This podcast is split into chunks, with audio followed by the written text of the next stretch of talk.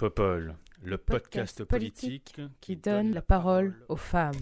Every time I look down on this timeless town, whether blue or gray be her skies, whether loud be her cheers or whether soft be her tears, more and more, more and more, do I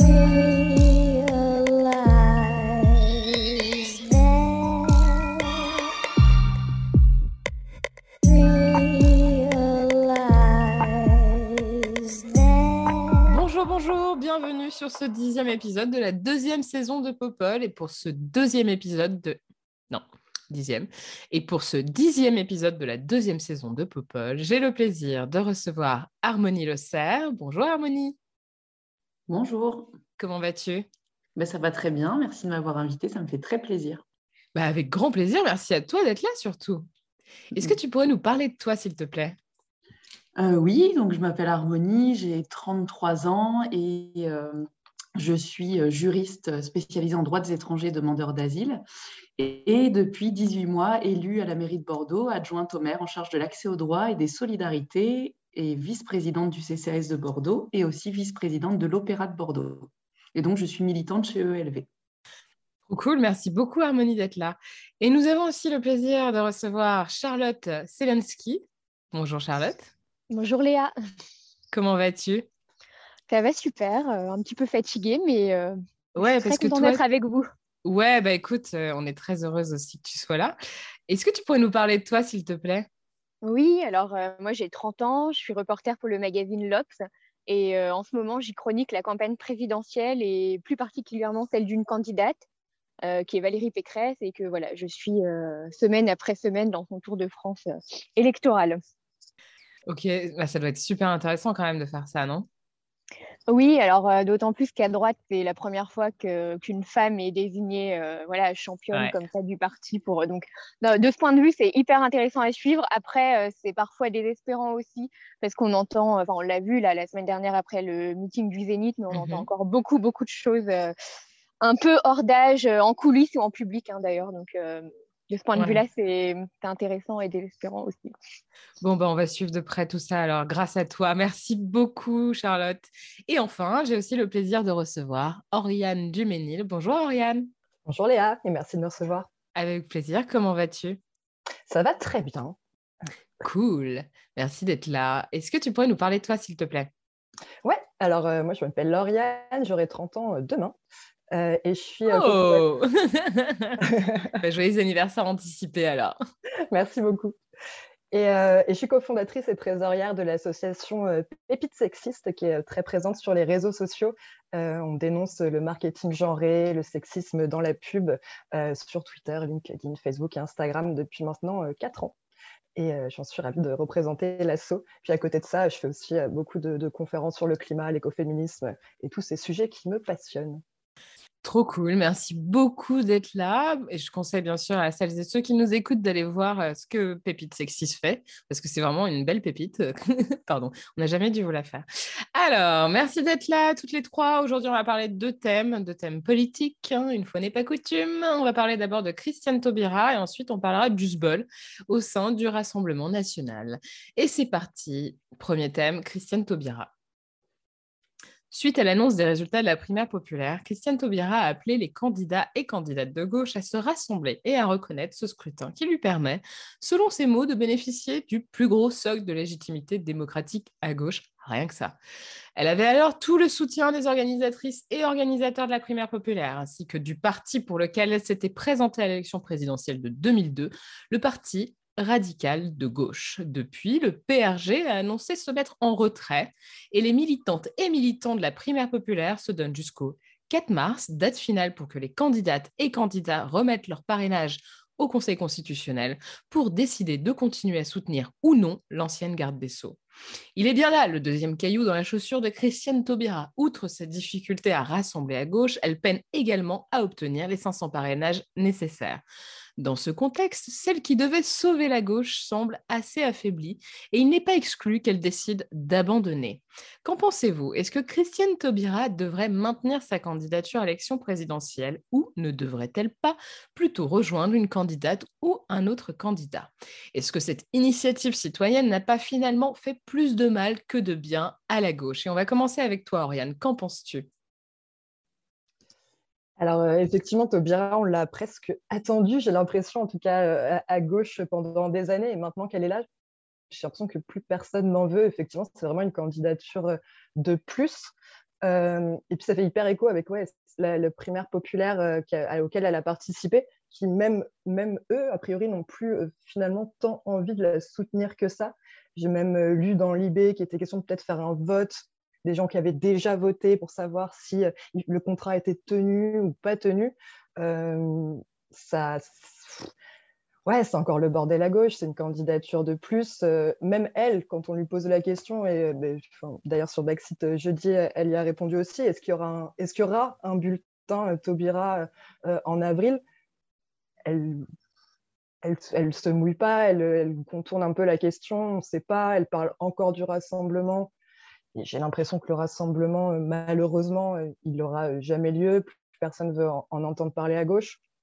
Donc, c'est pas facile. Tous ces soutiens la lâche, tu le disais, même, le parti radical de gauche, avec lequel elle était candidate en, 2002, même si elle n'appartenait pas encore exactement à ce parti, ne veut pas la soutenir. Enfin, y a plus personne est derrière elle, en fait. Donc, est-ce que faire un énième bulletin à gauche, c'est encore utile? Moi, franchement, je ne pense pas. Ouais, ouais, ouais, c'est vrai que c'est vraiment, euh, tu te dis, c'est compliqué pour elle, quoi. Déjà, ils sont allés la chercher, et alors qu'elle n'a rien demandé, clairement, hein, faut quand même pas l'oublier. Et ensuite, à partir du moment où ils se rendent, il et elle se rendent compte que ça prend pas tout à fait, que ça va pas exactement dans le sens voulu, sans vraiment faire d'efforts hein, pour la soutenir particulièrement, euh, ils sont, il et elle sont là en mode, bon bah ok, donc si ça fonctionne pas, bah, on va la lâcher. C'est méga chaud, quoi. Enfin, j'ose même pas imaginer comment elle doit se prendre la tête et regretter dans un sens aussi, parce que finalement, euh, elle n'a pas eu le temps de se préparer véritablement. Elle n'a pas, j'imagine, euh, tous les financements aussi nécessaires pour mener une campagne digne de ce nom. Euh, le programme est, commence à être ce qu'on pourrait appeler un programme, mais quand, enfin, je veux dire, ça met du temps aussi à se structurer. elle a pris vachement de retard par rapport à d'autres candidates et candidats. Et là, la primaire populaire qui dit bon bah effectivement, on attend le 4 mars pour ce fameux vote pour dire on continue à la soutenir ou non le contrat n'a pas été. Euh, moi, je trouve ça super chelou. Enfin, cette intervention de la part de cette initiative citoyenne me choque un peu. Euh, depuis le début d'ailleurs, hein, tout le monde était là, non mais c'est super bien, c'est les citoyennes et les citoyens qui se prononcent, mais franchement, voilà le bordel quoi. Et maintenant de les voir la lâcher alors que c'était censé être la candidate euh, qui devait faire, qui devait faire le rassemblement. Enfin, à quel moment ils ont pu imaginer que tout reposait sur ses épaules à elle aussi quoi? Enfin, c'est super chaud. Bref, Harmonie, toi, tu vois ça comment? Euh, bah, ça, sent le sapin un peu cette candidature. Euh, quand tu nous as envoyé les thèmes euh, cette semaine, j'ai vu le thème Est-ce que Taubira va se maintenir? Je me suis dit d'ici samedi, elle sera peut-être déjà plus là. Je pensais vraiment que ça pouvait changer là déjà dans la semaine. En fait, il y a deux sujets. Il y a Taubira en elle-même et puis il y a le sujet de la primaire populaire. Euh, Taubira, euh, c'est un peu euh, l'histoire qui se répète, même si elle n'aime pas qu'on dise ça, mais elle est restée comme la personnalité qui a éparpillé les voix de la gauche en 2001, justement ou injustement. Hein. Peut-être c'est lui faire porter beaucoup de responsabilités dans une vie politique qui était déjà un peu médiocre en 2001, mais en tout cas, elle est restée comme ça. Il y a quelques mois, euh, quelqu'un de bien informé euh, m'avait dit non, elle veut pas aller à la présidentielle parce qu'elle ne veut pas être celle qui fait perdre euh, face à l'extrême droite. Elle a, elle a peur de ça et, ce qui est tout à fait compréhensible. Donc, elle n'y était pas allée. Finalement, on vient la chercher avec cette primaire populaire. Elle arrive un peu tard. Moi, je faisais partie des personnes qui, ayant beaucoup d'admiration pour elle, au-delà du fait qu'on n'a pas tout à fait le même positionnement politique, elle a eu des positionnements courageux, elle rassemble, on a besoin de ça pendant cinq ans, on ne peut pas dire que la gauche, on ait vraiment fait le job qu'il fallait faire pour relever la gauche, pour avoir une vraie voix de gauche. Donc là, on est un peu au pied du mur. Il fallait rassembler. Il faut euh, éviter euh, euh, que ce soit pire pendant les cinq prochaines années. On n'a pas fait ce qu'il fallait. Donc ça pouvait être une manière de rassembler les choses, de tenir le pays, le temps de construire une vraie gauche écologiste qui puisse accéder au pouvoir, même si moi, j'y crois quand même encore un peu avec l'écologie pour, pour les présidentielles. Euh, et, malheureusement, elle arrive tard. Euh, elle dit je vais être candidate au mois de décembre. On est déjà un peu déçu parce qu'on sait que c'est trop tard. Euh, quand on fait de la politique, on sait comment ça se passe. il faut un programme, il faut des militants sur le terrain qui aillent coller, qui aillent faire du porte-à-porte, qui aillent convaincre les gens parce que la politique, ça se fait pas entre nous sur Twitter et dans nos cercles de gens très investis. Ça se fait sur le terrain avec les électeurs et les électrices. Et ça, le travail, il n'a pas été fait. Donc, euh, elle arrive comme, euh, comme un cheveu sur la soupe. Elle est encore une fois la candidature de plus et elle doit être très mal à l'aise. Euh, en même temps, elle a un peu demandé à la primaire populaire de lui faire confiance. Donc, ça doit être dur pour elle de revenir sur, sur ce qu'elle a dit. Et de l'autre côté, il y a la primaire populaire qui, on les a vus venir un peu hein, depuis quelques mois avec leurs gros sabots là, de start-upers de la politique, un peu anti-parti, un peu nous, on va faire les choses autrement bon, euh, ça se fait pas aussi facilement les choses autrement. Déjà parce que quand on se dit un peu anti-parti, comme si euh, le problème en politique c'était les partis, mais qu'en même temps on est très soutenu par certains partis, euh, notamment des partis qui sont des micro-partis créés pour toujours avoir des places euh, sur les listes électorales de gens qui ont déjà un peu fait le tour de tous les partis centristes et de gauche mais parce qu'en plus, euh, ils sont entourés de gens qui n'avaient euh, pas envisagé comment ça se passait. Moi, quand je les ai vus manifester devant le Conseil constitutionnel, mais c'est ridicule. Euh, les voix, les, les, parrainages ne tombent pas de devant le Conseil constitutionnel. On a des militants de tous les partis qui sillonnent la France entière pour aller à la rencontre des gens qui ont des postes avec parrainage pour avoir ces parrainages. On a aujourd'hui une candidate, Nathalie Arthaud, qui fait toujours un des chiffres les plus bas aux élections présidentielles, lutte ouvrière, mais qui a déjà ses parrainages parce que les militants sont sur le terrain, ils essayent de convaincre à avoir un parrainage pour défendre une voix dans la démocratie au moment de l'élection présidentielle, la voix des travailleurs. Et ça, ça se fait pas en allant se mettre du scotch sur la bouche devant le Conseil constitutionnel. Donc euh, voilà, moi je suis un peu fâchée contre cette initiative parce que déjà ça met Taubira dans l'embarras, alors que je pense que ça aurait été, ça aurait pu être quelqu'un qui naturellement se rallie à un candidat de gauche qui apporte quelque chose et qui, comme euh, on peut le penser, euh, pourrait avoir une place importante, le perchoir, quelque chose qu'elle sait faire, qui représente les citoyens, qu'elle sait tenir. Et à la place de ça, on a une Taubira euh, qui, on se demande si elle va pas un peu se ridiculiser sur cette séquence et finir un peu sa vie politique sur ça. Moi, je trouve ça assez dommage, assez déplorable. Et en plus, euh, ça rajoute euh, de la confusion au désespoir d'une grande partie des électeurs de gauche qui savent plus à quel sens se vouer là pendant, euh, enfin pas, que pendant cette séquence électorale, mais dans la vie politique en général, ça va pas aider à, à faire mieux sur le terrain de l'abstention. Donc donc voilà, pour moi, cette candidature, elle n'a pas d'avenir, elle n'aura pas ses parrainages. Euh, et puis si elle les a, elle va faire un score très très minime. Je pense qu'elle devrait se rallier. Je pense qu'elle devrait se rallier à, Jadot. Et, euh, mais ça, c'est mon Comme par hasard. voilà, mon positionnement personnel.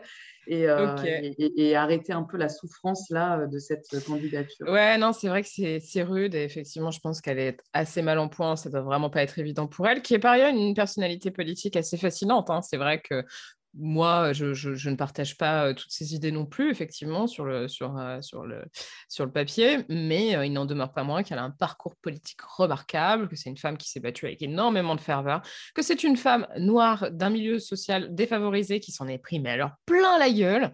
Et moi, j'ai envie de lui dire bah, chapeau et merci d'être venue renouveler l'offre politique en France, ça c'est clair. Donc ça, c'est fondamental. Et je pense effectivement qu'elle mérite mieux, qu'elle mérite mieux que ce qu'elle est en train de vivre en ce moment. Charlotte, quelle est ton analyse de la situation globale? Euh, bah moi, je vous rejoins sur l'aspect un peu vertigineux de la chose, c'est-à-dire que euh, l'euphorie de la victoire à la primaire euh, populaire, elle ne date que du 30 janvier. Donc en fait, c'était il y a 20 jours. Et, et, 20 jours plus tard, on la voit stagner entre 2 et 5% des intentions de vote au sein d'une gauche en fait qu'elle n'a pas du tout rassemblée, alors que c'était un peu la, promesse justement de la primaire populaire. Euh, on voit même qu'elle est accueillie aujourd'hui d'avoir euh, accusée pardon d'avoir euh, d'avoir trahi cette promesse, d'avoir d'avoir concédé finalement trop peu d'efforts pour pour forcer l'union. Et là où je rejoins Harmonie, c'est sur le côté. Enfin moi, ce qui m'étonne finalement, c'est le côté un peu amateur, que ce soit sur les parrainages ou sur le financement. D'ailleurs, Taubira l'a dit elle-même. là, à ce stade-là, il, il fonctionne avec de l'huile de coude et de l'huile de genou, c'est sa formule. Et c'est quand même étonnant pour quelqu'un qui a cette expérience en politique de voir que, euh, à la fois sur le financement et sur les parrainages, on est euh, comme, voilà, comme si c'était une candidate qui sortait de nulle part et qui découvrait le, la façon dont, on, dont ça fonctionne, quoi.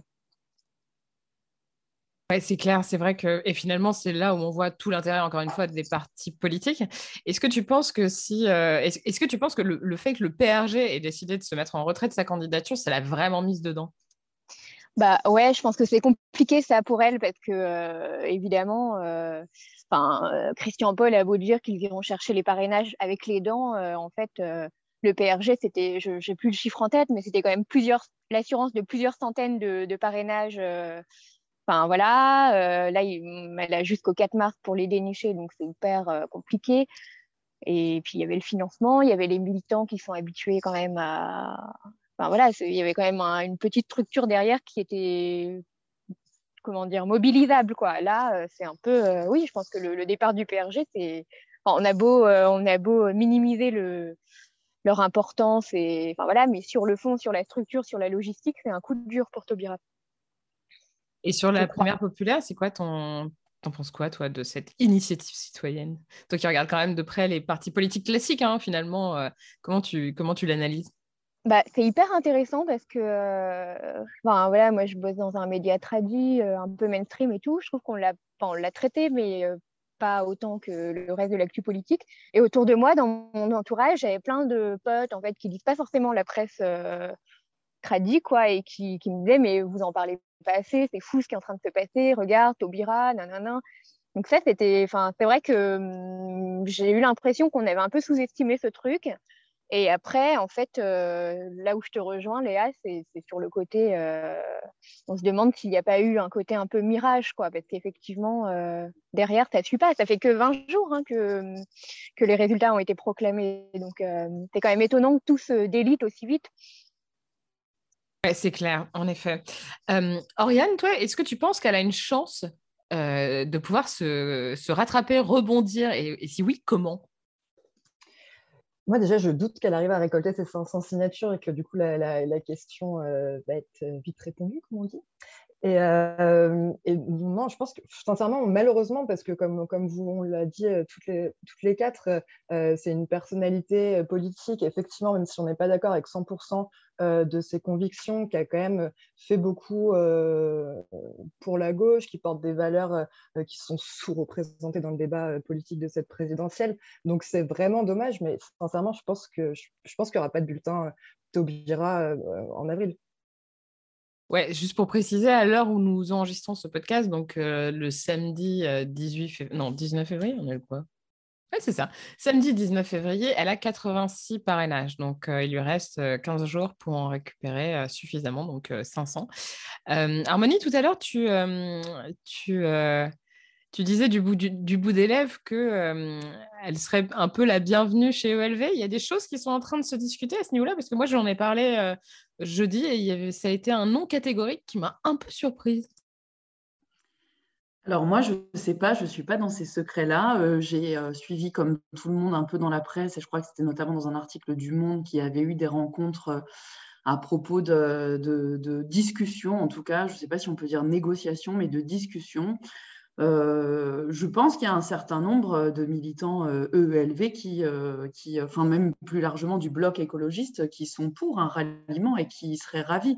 Moi, dans mon entourage euh, proche euh, politique, euh, ici à Bordeaux, il y a beaucoup de gens autour, que ce soit chez Génération, chez ELV, qui, qui, aiment beaucoup Taubira, qui l'ont beaucoup suivi.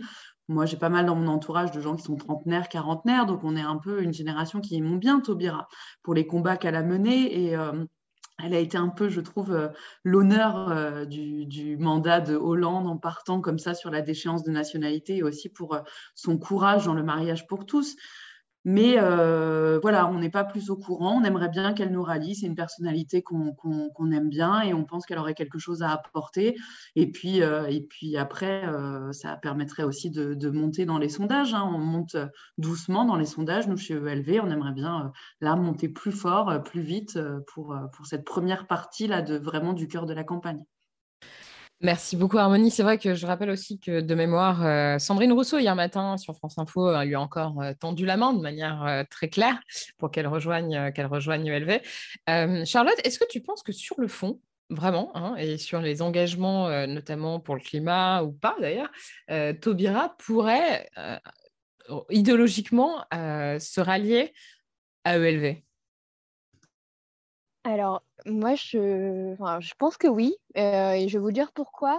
En fait, euh, à l'automne dernier, j'ai eu l'occasion d'interviewer Christiane Taubira. C'était euh, lors d'un un festival écolo qui était, enfin partenariat, en partenariat avec ce festival. Et en fait, c'était rigolo parce qu'elle était déjà favorite de la primaire populaire. Moi, je pensais l'interroger là-dessus et elle m'avait dit en coulisses non, non, non, enfin, moi, je ne m'exprimerai pas là-dessus. Du coup, on avait dû un peu improviser et je l'avais lancé sur l'écoféminisme parce qu'à l'époque, euh, Sandrine Rousseau avait un peu euh, relancé le, enfin, remis le, projecteur sur ce, sur ce concept. Enfin, moi, je trouvais ça intéressant d'entendre Christiane Taubira là-dessus, justement. Et donc, au débeauté, euh, de façon tout à fait improvisée, on était parti là-dessus. Et là, je m'étais dit, ah ouais, ok, elle est capable de manier des grands concepts intellectuels sans qu'on ait euh, préparé en amont, sans qu'on l'ait prévenu de ce thème-là en amont. Et c'était en direct, il y avait des spectateurs, etc. Et elle était capable, voilà, de les confronter, de les interroger. Euh, c'était assez, assez bien. Et, et en fait, j'étais assez. Enfin, moi, je la connaissais pas trop sur ces sujets-là, et justement, je l'ai trouvée euh, intéressante. Après, voilà, je sais pas si elle a des propositions concrètes et et, voilà, mais, euh, mais je ne l'ai pas trouvée, en tout cas, euh, incohérente sur ces thèmes-là. Ouais, donc pour toi, ça pourrait effectivement être euh, un ralliement plutôt cohérent. Ok, bah écoutez, merci beaucoup à toutes les trois pour vos éléments sur ce premier thème. C'était vraiment super intéressant. Je vous propose de passer au deuxième thème maintenant. On va parler du SBUL au sein du Rassemblement national. La candidature d'Éric Zemmour et dans une certaine mesure celle de Valérie Pécresse vient considérablement affaiblir celle qui s'était retrouvée sans difficulté face à Emmanuel Macron au second tour de la présidentielle en 2017. Outre l'éclatement potentiel de voix auprès de l'électorat d'extrême droite, Marine Le Pen semble avoir du mal à tenir ses troupes, voire à pouvoir faire confiance à l'ensemble des cadres de son parti. En ce sens, le cas de Nicolas Bay est particulièrement parlant. L'eurodéputé Rassemblement national, ancien porte-parole de la candidate à la présidentielle, a été sorti du parti avant qu'il n'annonce rejoindre Éric Zemmour. Alors que Zemmour monte tranquillement dans les sondages, la candidate du RN semble de plus en plus fragilisée et cette défection vient véritablement ébranler sa stratégie politique. Qu'en pensez-vous? Est-ce que la candidature d'Éric Zemmour vient semer la zizanie au sein du Rassemblement national Et surtout, est-ce que vous pensez que Marine Le Pen pourrait être doublée par Zemmour dans sa course à la présidentielle? On va commencer avec toi, Harmonie. Comment tu as euh, analysé euh, cette défection? Euh, déjà, c'est quand même des méthodes de voyous hein, quand tu es dans un parti comme ça et que tu, es très investi, que tu as une place de choix et que tu, files des infos à un autre candidat. Moi, je trouve ça assez affreux. Après, on n'attend peut-être pas mieux du, de l'extrême droite. Euh, moi, ce que je voudrais souligner, c'est qu'il y a quand même des mecs qui sont arrivés au Front National au moment de la dédiabolisation, comme euh, Collard. Euh, vraiment, c'était les figures de la dédiabolisation. nous, on ne s'assoit pas à la table des néo-nazis, mais qui aujourd'hui sont plus qu'à la table des néo-nazis. C'est-à-dire qu'ils leur servent la soupe et qu'ils leur passent le sel. Donc, ça montre qu'il n'y a pas de dédiabolisation dans l'extrême droite, que quand on y va, on sait pourquoi. Alors, je parle des gens qui vraiment s'investissent dedans, parce qu'il y a aussi des gens qui sont on le sait, public du Front National, un peu perdu, des gens qui sont euh, euh, en galère et qui savent plus euh, qui va s'occuper d'eux, qui va les sortir de la misère, de la précarité. Mais bon, voilà, les gens comme ça, comme Collard, ils savent très bien où ils mettent les pieds. alors oui, Zemmour, il sème la zizanie, il clarifie aussi les choses hein, sur les positions très extrême droite, sur les positions racistes, sur le fascisme qu'il y a dans ces partis-là. Euh, certains se réjouissent en disant c'est bien, ça divise et tout ça. Moi, j'ai toujours, depuis le début, euh, fait partie des personnes qui disent euh, il n'y a rien de réjouissant. Le Front National, il se combat sur le terrain des idées. Euh, des valeurs. Euh, ils se combattent pas en, les, en espérant qu'ils vont se diviser, parce qu'en fait, là, il y a juste deux fois plus de temps de parole pour des idées d'extrême droite, pour des idées racistes, pour des idées excluantes, deux fois plus de temps de parole pour des gens qui racontent n'importe quoi. Enfin, j'ai regardé euh, l'émission Élysée 2022 où on a eu droit à Jordan Bardella qui arrive là au milieu d'un débat sur l'écologie et qui raconte absolument n'importe quoi sur les populations en situation de migration et ce qu'il faudrait faire et des préconisations complètement fantasques. Donc, euh, donc euh, oui, ça se divise, euh, ça passe d'un côté à l'autre. Et pour finir, moi, je suis un peu surprise aussi. On parle peu de Marine Le Pen, mais je pense que c'est une des mieux placées pour être au second tour aujourd'hui et vraiment, on devrait s'en émouvoir. Et, le Front National n'a peut-être, le FN, le parti du FN n'a peut-être jamais été aussi proche du pouvoir qu'aujourd'hui. Donc, je suis surprise que certains partent, quittent le navire maintenant. Alors, peut-être qu'ils croient beaucoup en Zemmour ou peut-être qu'ils ne sont pas aussi carriéristes qu'on pourrait le penser et qui sont guidés par leurs valeurs profondes de, de racisme radical. Je ne sais pas trop. Oui, c'est vrai qu'on peut se poser la question et c'est très, très inquiétant. Après, je pense qu'il y a quand même une partie de, de comment dire, d'opportunisme hein, de la part de, ces personnes-là.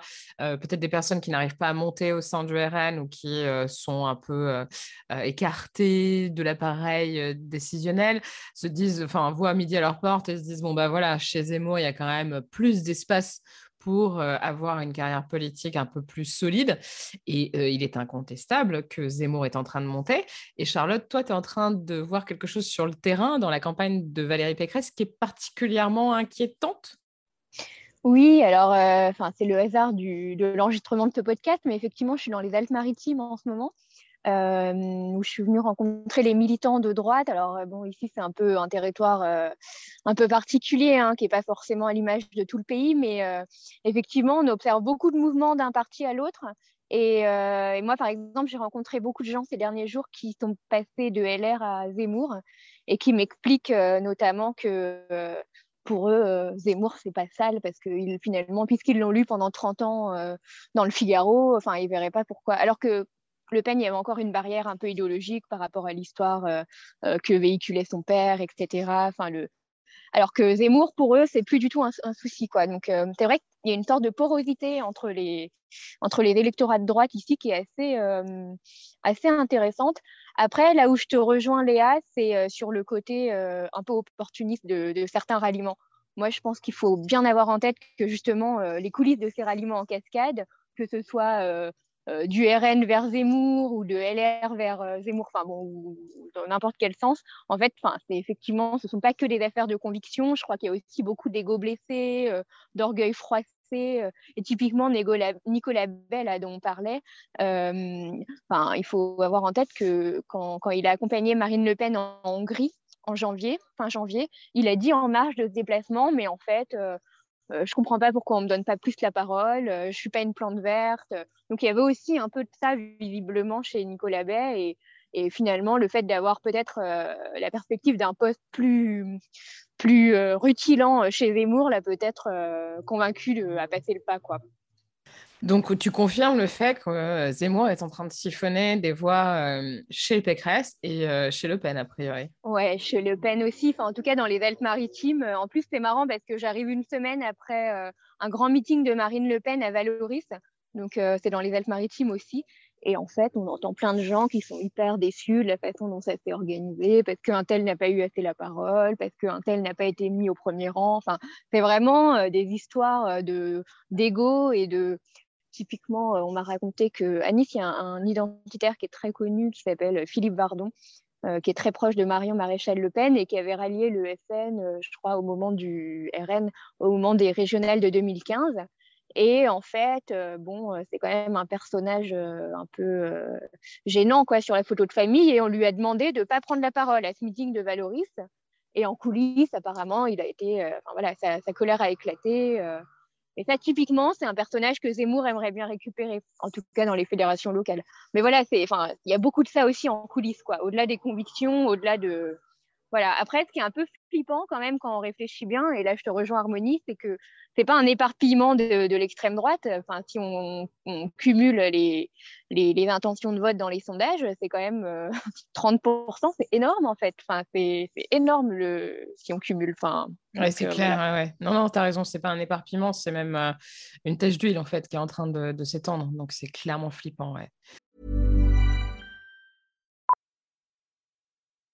Millions of people have lost weight with personalized plans from Noom, like Evan, who can't stand salads and still lost 50 pounds. Salads, generally, for most people, are the easy button, right?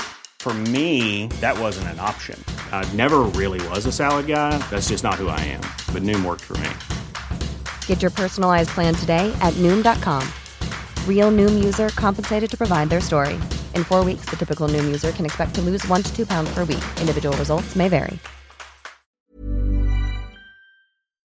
Oriane, toi, tu, tu analyses ça comment, cette euh, défection et, euh, le fait qu'il y ait quand même pas mal de candidats, enfin, pardon, pas mal de, l'électorat de, de, Le Pen et de Pécresse qui vont vers, vers Zemmour? Moi, ça, ça me fait peur, mais ça m'étonne euh, pas. J'ai l'impression que tous ces, euh, tous ces, tous ces militants et ces, euh, et ces soutiens, ils rêvent un peu d'une victoire à la Trump de, pour Zemmour et qu'ils y croient. Et qu'effectivement, on le disait, pour moi, ils sont carriéristes, ils, ont, ils sont pleins d'ego, ils ont envie de se montrer. Et je pense qu'ils rejoignent Zemmour aussi pour ça, pour prendre les meilleures places dès le début, en espérant, je pense qu'ils espèrent sincèrement qu'ils passent le deuxième tour, enfin qu'ils passent le premier tour et même qu'ils gagnent. Et je pense que c'est pour ça euh, qui rejoignent Zemmour. Je, vous rejoins aussi sur, euh, effectivement, donc on multiplie les candidatures euh, fascistes et racistes pour ces présidentielles et, du coup le débat en est encore plus monopolisé sur ces questions répugnantes, la télé, les journaux, etc. Enfin voilà, c'est des, des, présidentiables, c'est des gens qui, qui, sont candidats, donc on parle de leur sujet et ça fait très peur là pour les prochaines élections qui arrivent. Je pensais aussi, euh, je pense que tout le monde attend aussi de savoir, euh, on en parle de plus en plus, mais tu parlais de, Marion euh, Maréchal Le Pen. J'ai l'impression que tous les yeux aussi sont tournés vers elle pour savoir qui, qui elle va finir par soutenir. Et euh, ça, a l'air aussi de, pencher vers Zemmour. Euh, ça serait encore un, couteau dans le dos de, Marine Le Pen. Je voulais juste aussi euh, préciser qu'effectivement, il y a plein de gens là qui quittent le navire RN et que, que Marine Le Pen, elle, elle est larmoyante, que ce soit pour Marion Maréchal ou pour les autres je trouve que ça, insiste aussi sur la dédiabolisation de ce parti. Euh, on a presque envie, elle nous fait presque pitié. On dit, oh la pauvre, elle est lâchée par tous ses soutiens. Elle a beaucoup adouci son discours. Il y en a un qui crie qu'il est plus, fort qu'il est raciste et tout le monde court derrière lui. Euh, je suis un peu, j'ai un peu peur de ça aussi. C'est encore une nouvelle étape de la dédiabolisation euh, du RN et ça fait, ça fait peur. Franchement, l'année 2022, elle n'est pas, pas toute rose. Ouais, tu as raison. Et puis, ça, peut donner aussi ce sentiment presque. Euh, ça peut peut-être susciter presque de l'affection pour Marine Le Pen, où on se dit, ah, quand même, effectivement, la pauvre, elle se fait. Elle se fait euh, tout le monde lui tourne le dos, tout ça. C'est vrai que c'est super chaud, quoi. Harmonie, est-ce que tu penses que dans ce contexte, Marine Le Pen pourrait ne pas être au second tour au profit d'un Éric Zemmour? Euh, je, pense que tout est possible. Je pense qu'Éric Zemmour, il bénéficie aussi de l'ambiance euh, ambiante euh, sur les, les, partis politiques, les vieux partis. C'est vrai que le FN, c'est un vieux parti et c'est un peu comme LR et comme le PS. Aujourd'hui, ils sont en net recul. Ils n'ont plus la cote en tant que parti. Donc, on a des nouveaux mouvements qui se créent au moment des élections. À droite, donc, on a Zemmour, on a LREM qui a gagné quand même une présidentielle comme ça. À gauche, c'est un peu plus flou, mais on, a quand même des meilleurs scores sur des choses un peu plus nouvelles, comme euh, en tout cas nouvelles en, force politique majeure, comme ELV, LFI ou, euh, ou la primaire populaire qui essaye de faire quelque chose. Donc c'est peut-être ça aussi qui se passe. Certains se disent que euh, un parti politique, c'est pourri par nature et qu'il faut aller ailleurs. Est-ce que son ascension va monter à Zemmour? Franchement, tout est possible. moi, jamais j'avais imaginé qu'Emmanuel Macron serait élu en 2017. Donc, on ne sait pas ce qui va se passer. J'arrive. En fait, moi, je vois plutôt les choses différemment. Je me dis que la campagne sur le terrain des idées d'extrême droite, elle est faite vraiment par Zemmour et que Marine Le Pen, euh, elle est un peu en sous-marin. On la voit peu, on l'entend peu. Elle est quand même haut dans les sondages et, euh, les gens qui, auront été intéressés par la politique de Zemmour euh, n'auront pas trop de problèmes, je pense, à voter pour Marine Le Pen au deuxième tour. Donc moi, je la vois un peu comme gagnante pour l'instant, même si elle a des gens qui s'en vont et tout ça, je la vois un peu comme gagnante. Ça lui donne l'occasion de, chouiner, comme disait Oriane. Elle a des belles séquences comme euh, notamment, euh, je ne sais plus comment s'appelait, en toute intimité. Euh, avec Karine Le Marchand. Elle est présente, elle est là, elle existe toujours, elle a un nom. Et quand on parle de Marion Maréchal Le Pen, forcément, on parle de Marine Le Pen et du Front National et du RN en même temps. Donc, moi, je la vois plutôt gagnante de cette séquence. Merci Harmonie. Après, il y a un autre, euh, un autre aspect important, et ça c'est bon, après je, je, ne fais que redire ce que disent un certain nombre de journalistes politiques, mais vraisemblablement, elle, a, euh, elle, continue à avoir un soutien de la, de la part des classes populaires quand même assez important, là où Éric Zemmour a du mal à aller chercher des gens. Toi, c'est quelque chose que tu as remarqué aussi, Charlotte? Euh, oui, c'est vrai que typiquement dans les Alpes-Maritimes, là où je suis en ce moment, on entend beaucoup typiquement dans les villes un peu, un peu bourgeoises comme Nice ou Menton, on entend beaucoup de, de, gens qui vont se rallier à Éric Zemmour parce qu'ils aiment bien son côté un peu érudit, enfin, en tout cas ils le perçoivent comme ça, alors que par exemple autour de Cannes, euh, dans l'arrière-pays canois, où là, l'électorat est un peu plus populaire, effectivement, on va préférer Marine Le Pen parce que euh, euh, bah parce que c'est une femme, elle véhicule une image plus proche justement mais c'est ça, c'est 10 ans de storytelling, hein, mais, mais effectivement, elle va véhiculer une image de Nana qui est, qui est, plus proche des problématiques sociales des Français. donc c'est vrai que c'est pas. Enfin, c'est possible. Après, là où je rejoins Harmonie aussi, c'est qu'effectivement, je pense qu'elle laisse à Zemmour le terrain dévidé, mais que ça lui profitera en fait après. Parce que finalement, là, elle est un peu dans une tragédie de deuxième tour, c'est-à-dire que on la voit souriante, on la voit avec ses chats, on sait qu'elle a une qu'elle vit en coloc. Enfin, elle est plutôt, ses, ses, séquences de campagne sont plutôt joyeuses. En fait, contrairement à 2017 où on la voyait un peu dark parce qu'elle était la seule à incarner ce créneau-là, Là, elle laisse tout ça à Zemmour, un peu à Pécresse aussi, parce que finalement, quand Pécresse parle de reprend ses formulations là de français de papier, euh, grand remplacement, etc., bah, elle fait aussi un peu le job pour l'extrême droite, malheureusement. Donc, euh, c'est vrai que Marine Le Pen, elle fait un peu sa stratégie du deuxième tour, quoi. Euh, on la voit que dans des séquences plutôt joyeuses, plutôt lumineuses. Je te voyais acquiescer de la tête, de la tête pardon, Oriane. Tu partages ce que vient de dire Charlotte? Oui, complètement, je partage. Et en fait, j'ai inquiété parce que ça me fait penser à, la séquence où elle dit euh, qu'elle est agricultrice, qu'elle élève des chats et elle joue énormément sur ses, sur chats. Je trouve ça ridicule, mais ça marche. J'ai l'impression que ça marche vraiment. Quoi. Donc, euh, donc si ça, ça, fait peur, au-delà de la blague des chats de Marine Le Pen, c'est une stratégie politique qui fonctionne et ça me fait aussi peur pour l'état de la politique en France. Ouais, c'est clair. Euh, tu voulais rajouter quelque chose et je te laisse conclure sur ce thème avant de passer aux actus, s'il te plaît? Oui, bah, je, voulais rajouter euh, à ce qui était dit que, en fait, effectivement, il y a un vote euh, peut-être populaire pour Marine Le Pen, mais il faut bien avoir en tête que Marine Le Pen, euh, elle a déjà fait une belle campagne en termes de, de masse de campagne et de résultats en 2017. Euh, qu'ensuite il y a eu les municipales en 2019 euh, ou 2020, les départementales et les régionales en 2021. Donc c'est un parti, une marque, une personnalité politique déjà qui fonctionne et qui bat la campagne depuis déjà des années. Donc c'est pour ça qu'elle a un, électorat qui est nombreux parce qu'ils euh, sont sur le marché avec les petits papiers, avec les petits flyers sur le porte-à-porte depuis des années. Et donc derrière tout ça, eh ben, il y a des gens qui sont touchés, il y a des gens qui sont approchés, il y a des gens qui s'investissent même dans le parti, contrairement à Éric Zemmour qui débarque là. Merci beaucoup, merci beaucoup à toutes les trois pour vos éléments sur ce thème. On va passer à vos actus, enfin les trucs que vous vouliez partager avec nous. On va commencer avec toi, Charlotte. De quoi voulais-tu nous parler, s'il te plaît? Alors, euh, moi, ce n'est pas vraiment une actu, mais c'est plus une interrogation que je, me faisais, en fait, après euh, le meeting de Valérie Pécresse, qui a beaucoup fait jaser, enfin voilà, beaucoup fait couler d'encre, sur la forme, mais sur le fond aussi. Et en fait, moi, je me suis intéressée un peu à la plume, en fait, aux plumes en général. que je me suis demandé pourquoi. Alors, dans le cas de Valérie Pécresse, c'est un peu curieux parce qu'on a repris la plume historique de François Fillon, euh, Igor Mitrofanov, qui est en fait quelqu'un qui travaille avec euh, François Fillon depuis, euh, depuis plusieurs décennies. Donc, je me suis demandé pourquoi l'avoir repris comme ça pour Valérie Pécresse alors qu'ils n'ont pas la pas la même connivence, ils n'ont pas la même amitié.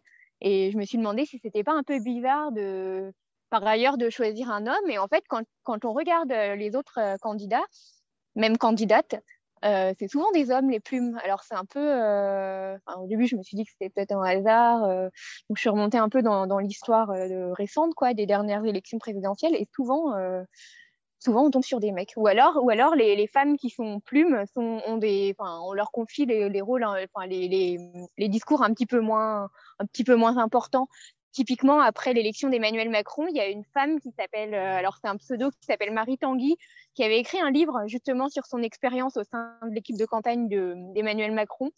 Euh, mince, le nom du livre m'échappe mais vous pouvez le retrouver facilement, euh, c'est Marie Tanguy. Et en fait, ce qui était, un peu, ce qui interpellait dans son témoignage, c'est qu'elle, elle avait, euh, le jour où Macron est élu, en 2017, elle, est à l'hôpital psychiatrique, en fait. La campagne l'a totalement totalement mise à terre. Quoi. Elle raconte les coulisses de cette campagne qui est vraiment compliquée à vivre de son point de vue. Et elle, typiquement, lui refile tous les discours un peu enfin, considérés comme secondaires hein, par, par le candidat, c'est-à-dire quand il y a un déplacement dans, dans les Outre-mer, quand il y a un discours sur je ne sais quel événement historique, mais pas des choses de premier plan. Et sinon, c'est toujours des mecs. Donc voilà, je me demandais si c'était un hasard ou si c'était juste des coïncidences de ces dernières années dans la politique française, mais voilà. C'est super intéressant de souligner ça. C'est super intéressant de souligner ça. Moi, je m'étais intéressée pour l'écriture du livre aussi au, à la prédominance de thèmes euh, virilistes dans la campagne électorale, notamment ben, les thèmes liés à la sécurité, euh, des thèmes vraiment très masculinistes et virilistes. Et euh, bah ouais, forcément, puisque le, monde politique est dominé par des hommes et les codes politiques ont été définis par, par des hommes, je pense que c'est pas un hasard, du coup, que tu vois, les directeurs de campagne soient des directeurs de campagne, que les plumes soient des hommes. Et ouais, effectivement, c'est intéressant. Bravo et merci d'avoir d'avoir souligné ça d'être allé faire cette petite recherche, d'être allé diguer pour nous. Et le livre, j'ai trouvé le titre, ça s'appelle Confusion, Confusion de Marie Tanguy. Et tu m'as donné envie d'aller l'acheter. Donc bravo, jolie pub. Tu l'as lu toi du coup? Euh, oui, oui, oui, je l'avais même rencontré d'ailleurs euh, à l'époque où le livre était paru, euh, avait paru. Et après, voilà, elle fait totalement autre chose maintenant, mais c'est vraiment un témoignage fort. Et pour le coup, euh, je trouve que c'est intéressant de le relire là, euh, alors qu'Emmanuel Macron s'apprête à entrer en campagne.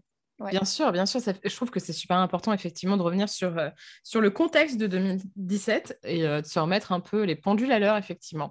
Merci beaucoup, Charlotte. Oriane, de quoi voulais-tu nous parler, toi? Alors moi, je voulais vous parler d'une série documentaire que j'ai découverte lundi soir sur France 3 voilà, chacun sa soirée de Saint-Valentin. Mais euh, alors, c'est une série de documentaires. Il y a trois épisodes qui sont sortis euh, tous d'un coup euh, lundi et qui sont en replay sur, la, sur France Télévisions. Ça s'appelle Il était une fois l'amour à la française. c'est fait par Françoise Davis et Karl Aderhold. Et en fait, ça revient sur euh, de 1789 à nos jours sur euh, les relations euh, femmes-hommes à travers les époques, les événements marquants de notre histoire. On y parle du mariage dans le Code civil, du rôle des femmes pendant les guerres, de la révolution sexuelle, du droit à l'IVG, du consentement, aussi des luttes LGBT. Ça dure trois heures. ça revient en fait sur 200 ans de combat pour l'égalité et la liberté des femmes. Donc, j'ai trouvé ça vraiment passionnant. Euh, et, en plus du fond, il y a vraiment aussi la forme qui est que je trouvais euh, géniale. Il y a en fait, euh, on alterne entre des images d'archives euh, de, de Guinag, euh, qui sont euh, assez vieilles, mais qui malheureusement résonnent assez bien avec l'histoire contemporaine. Il y a aussi beaucoup de témoignages de femmes de toutes les générations et de tous les milieux qui viennent raconter leur point de vue de façon, je trouvais, hyper sincère et hyper touchante. Et puis, c'est pas mal rythmé aussi par des illustrations graphiques qui te donnent envie de, de rester et qui t'accrochent jusqu'au bout de la nuit sur ce documentaire.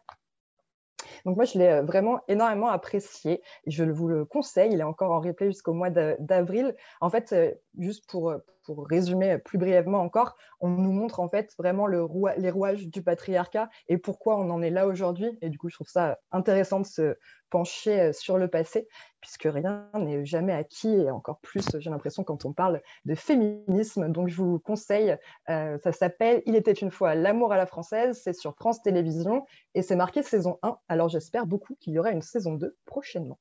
Trop bien, merci beaucoup Oriane. C'est vrai que ça met l'eau à la bouche et que ça donne envie d'aller regarder. Du coup, je me suis mise sur la page. Là, je vais le, je vais mettre en, favori. Merci beaucoup. Et enfin, Harmonie, de quoi voulais-tu nous parler, toi, s'il te plaît? Alors moi, je voulais vous parler de, terminologie, je voulais vous parler des personnes au droit incomplet. Euh, qu'est-ce que c'est les personnes au droit incomplet? Mais en fait, c'est les sans-papiers.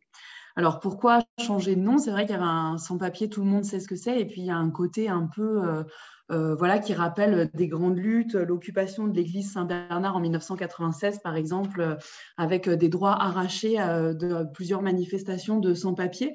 mais pourquoi droit incomplet? Bah, Parce que moi, quand je suis arrivée, donc je suis élue dans une grande ville et, et je me suis rendu compte que il y avait une sorte de glissement de terminologie euh, vers des sans-papiers, euh, vers des personnes euh, quasiment sans droit. Et d'ailleurs, on parle beaucoup de personnes sans droit ni titre. Alors, à la base, sans droit ni titre, ça désigne les gens qui n'ont pas de droit et de titre pour occuper un logement, les squatteurs, en fait. Et aujourd'hui, il y a de plus en plus de squatteurs qui sont des sans-papiers parce que justement, ils ont des droits incomplets. Et, on finit par croire que ces gens sont sans droit et sans titre de séjour. Alors que ces gens, ils ont des droits, ils ont beaucoup de droits et qu'ils n'accèdent pas ces droits. Et pourquoi les appeler aux droits incomplets plutôt que sans papier? Parce que déjà, ça dit qu'ils ont des droits et que nous avons le devoir et la responsabilité de leur permettre d'accéder effectivement à leurs droits. Mais ça dit aussi que leurs droits, ils sont incomplets, donc ça laisse penser avec un peu d'espoir qu'ils peuvent être complétés. Euh, donc les droits incomplets, c'est pas de droit au logement, pas de droit au travail, pas de droit aux aides sociales, aux tarifications sociales et solidaires, le RSA, le chômage, pas de droit euh, à la sécurité sociale. Donc voilà, mais il y a des droits qui sont très importants et pour lesquels on doit se battre pour les personnes au droit incomplet. C'est le droit à l'hébergement inconditionnel, hein, c'est euh, l'article 345 euh, du Code d'action et des familles, euh, le droit à une vie digne, le droit de ne pas mourir de, faim, le droit à la scolarisation pour les enfants. Et donc, moi, je voudrais voilà, vous proposer aujourd'hui qu'on adopte cette terminologie pour, pour les personnes sans papier, vraiment pour dire qu'elles ont des droits et qu'il est de notre responsabilité de leur faire accéder à à, ces droits-là. Euh, je dirais que cette notion, je ne sais pas à qui elle remonte. Moi, je l'ai découvert euh, euh, dans des écrits depuis 2010 de, la commune de Strasbourg qui a œuvré pour les personnes et pour créer vraiment un accueil inconditionnel pour les personnes aux droits incomplet. Ensuite, on peut se battre euh, politiquement et en prospective pour euh, les faire accéder au droit euh, au travail, par exemple, au droit au logement, vraiment à quelque chose de, plus large. Mais en attendant, ils ont des droits et l'accès au commun et l'accès à nos structures et l'accès, ne serait-ce que le droit de déposer un titre de séjour qui n'est pas du tout effectif aujourd'hui dans plein de, régions en France. Donc voilà, c'est pour moi important. À Bordeaux, on a décidé de utiliser cette terminologie pour s'interroger sur comment mieux accueillir les personnes aux droits incomplets, comment faire, en sorte qu'elles soient des habitants et des habitantes de Bordeaux qui puissent accéder à leurs droits fondamentaux. Et je vous propose aussi euh, de, vous, euh, de, lire euh, les résumés où la commission entière, la commission d'enquête parlementaire euh, sur les droits fondamentaux des, personnes migrantes euh, qui a été faite, euh, présidée par Sébastien Nadeau récemment à l'Assemblée nationale. Il y a vraiment un gros travail dessus. Donc, protégeons les droits des personnes en situation de migration, leurs droits fondamentaux et les droits sociaux auxquels ils et elles ont droit effectivement aujourd'hui dans notre pays. Et puis, battons-nous pour qu'ils aient plus de droits et qu'on les accueille mieux et, et plus durablement et pour la régularisation aussi des sans-papiers. Merci beaucoup, Harmonie, pour ce plaidoyer que je soutiens à 100%. Moi, je m'intéresse beaucoup aussi à la question des femmes étrangères et à la double violence qu'elles vivent, euh, qu'elles subissent, notamment quand elles sont euh, victimes de violences au sein de, leur foyer ou de, la part de leur conjoint. Pardon. Euh, il y a une véritable insécurité juridique, en fait, parce qu'elles se retrouvent en fonction de la situation de leur conjoint, en fonction de leur propre situation, en fonction de leur pays d'origine. Enfin, il y a une complexité, une instabilité, une insécurité juridique qui est absolument euh, insoutenable et qui, en plus, euh, enfin, les, les met dans des positions excessivement difficiles. Donc, effectivement, ces personnes, ces personnes-là sont des personnes qui ont moins de droits que nous. Et effectivement, c'est très important d'adopter cette terminologie qui me semble être beaucoup plus juste. Et bravo. Et merci d'avoir attiré notre attention là-dessus.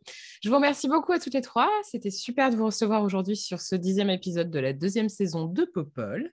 J'en profite pour rappeler que Popol devient Popol Live une fois par mois au point éphémère et le prochain live sera le 25 mars à 20h. On parlera de féminisme et politique avec Madeleine Da Silva, Alice Coffin et Mathilde Larère. Donc, je vous donne rendez-vous euh, le 25 mars euh, à 20h. Entre-temps, retrouvez-nous ici toutes les semaines. Retrouvez-nous aussi sur Backseat. Et puis, bah, si vous avez envie de soutenir le projet et de lâcher 2, 3, 4, 5 balles, n'hésitez pas à aller sur le Utip de Popol pour euh, nous soutenir, enfin me soutenir en l'occurrence, parce qu'il est vrai que je suis seule en fait. Quand je dis ça, après, il y a des gens qui m'écrivent en me disant Ah, bravo à toi et tes équipes. Je suis là, non, en fait, je suis seule. Mais voilà, en tout cas, merci beaucoup. Et j'en profite maintenant pour passer la parole à Clotilde Lecause qui a réalisé cette semaine une chronique sur la France au Sahel. Merci beaucoup et à bientôt. Le coq gaulois quitte sa basse-cour malienne. Voici ce que l'on pouvait lire dans le journal privé burkinabé L'Observateur Palga vendredi dernier. Cette semaine, j'ai choisi de vous parler de la présence française au Sahel. Je ne vais pas vous résumer la situation en trois minutes, mais simplement partager un peu ce qui se dit au Mali et au Burkina Faso, deux pays où elle est manifestement de plus en plus contestée. Dernier fait en date, il y a deux jours, le gouvernement malien a invité le gouvernement français à retirer les forces Barkhane et Takuba sans délai du territoire, une façon très diplomatique de signifier à la France de le faire au plus vite et sans broncher. Le gouvernement malien estime que l'intervention des forces françaises et internationales n'a pas été efficace pour lutter contre le terrorisme, le docteur Bourema Kansai, chercheur à l'université de Bamako, affirme que le Mali semble prêt à prendre le relais, mais il faut que le gouvernement réagisse adéquatement au vide laissé par Barkhane. Pour le docteur Ali Tunkara, enseignant à la même université, le Mali est un lieu de compétition, notamment entre la France et la Russie, et pour cette raison, la France ne quittera jamais le Sahel, ce sont juste les modalités qui changeront. Selon lui, l'une des conséquences à redouter de ce changement est notamment que la France puisse demander aux pays voisins, comme au Burkina Faso ou au Niger, de ne pas coopérer avec l'armée malienne. Le Niger pourrait d'ailleurs être le pays d'accueil des soldats déployés jusqu'à présent dans la lutte antiterroriste. Et l'annonce du recret de Barkhane au Mali a également fait la une de certains journaux au Burkina Faso. L'Express du Faso a titré Barkhane et Takuba s'en vont, le Mali à l'épreuve.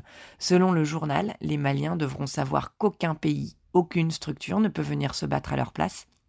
Et le journal qui parlait du coq gaulois met également en exergue les propos de l'expert burkinabé en sécurité Mahamoudou Sawadogo, qui déclare qu'il est condamnable d'abandonner les populations aux mains des terroristes. Au total, entre janvier 2020 et juin 2021, ces deux États ont vu plus de 1600 morts en raison des attaques terroristes. Il est toutefois intéressant de rappeler qu'en ce qui concerne les chiffres, les armées africaines font plus de morts que les groupes djihadistes. Selon la MINUSMA, l'armée malienne a par exemple fait plus de victimes civiles que les djihadistes en 2020. Début février, une dizaine de terroristes et quatre civils ont été tués dans une opération de Barkhane au Burkina Faso. Le lieutenant-colonel Damiba a été investi la semaine dernière à la tête du pays, après avoir pris le pouvoir il y a trois semaines. Au moment du coup d'État, on pouvait entendre un discours hostile à la France, car au Burkina Faso comme au Mali, la politique étrangère française est ressentie comme empiétant sur la souveraineté nationale. Mais le nouveau président burkinabé n'a pas pris position sur l'engagement militaire français et européen dans le Sahel, et a laissé la force française Barkhane mener ses opérations. Je laisserai le mot de la fin à Maïmouna Ba, la présidente de l'association Femmes pour la dignité du Sahel, qui estimait déjà fin 2021 que compter sur les puissances extérieures, c'est demeurer convaincu que la situation sera maîtrisée et dormir sur ses lauriers. Nous n'avons plus ce droit.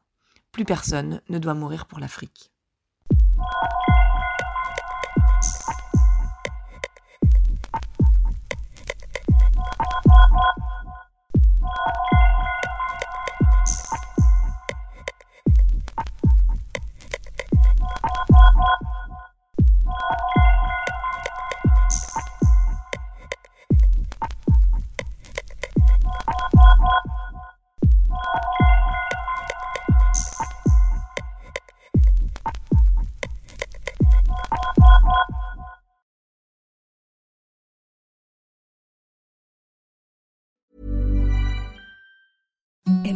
The softest sheets you've ever felt. Now imagine them getting even softer over time. That's what you'll feel with Bowl and Branch's organic cotton sheets. In a recent customer survey, 96% replied that Bowl and Branch sheets get softer with every wash. Start getting your best night's sleep in these sheets that get softer and softer for years to come. Try their sheets with a 30-night guarantee. Plus, get 15% off your first order at bowlandbranch.com. Code BUTTERY. Exclusions apply. See site for details.